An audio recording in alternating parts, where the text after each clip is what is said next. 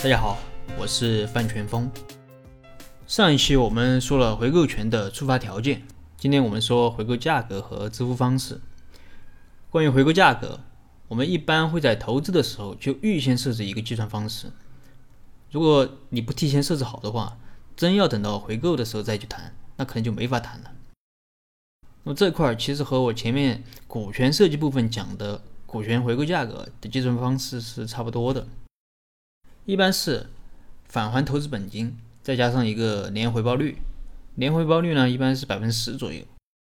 这个年回报率和基金里面对投资人的门槛收益率有一定关系。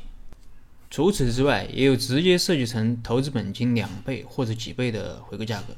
那么这个是比较简单的一个方案。但这种方案呢，有比较明显的缺点。比如说，我是一个公司早期的投资人，我当初投了一千万。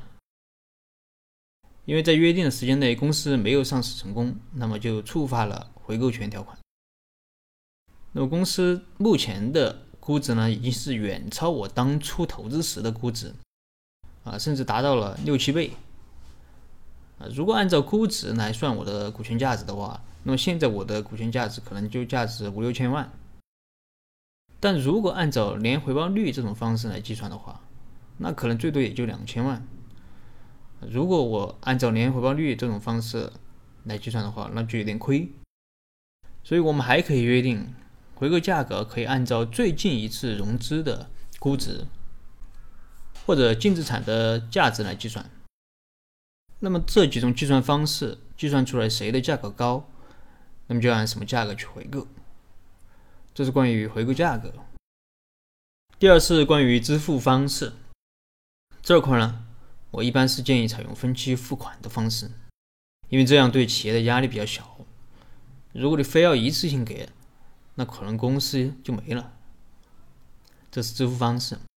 最后一个就是回购主体的问题，一般要么是公司，要么是股东。啊，我在估值调整条款里面也简单讲了一下。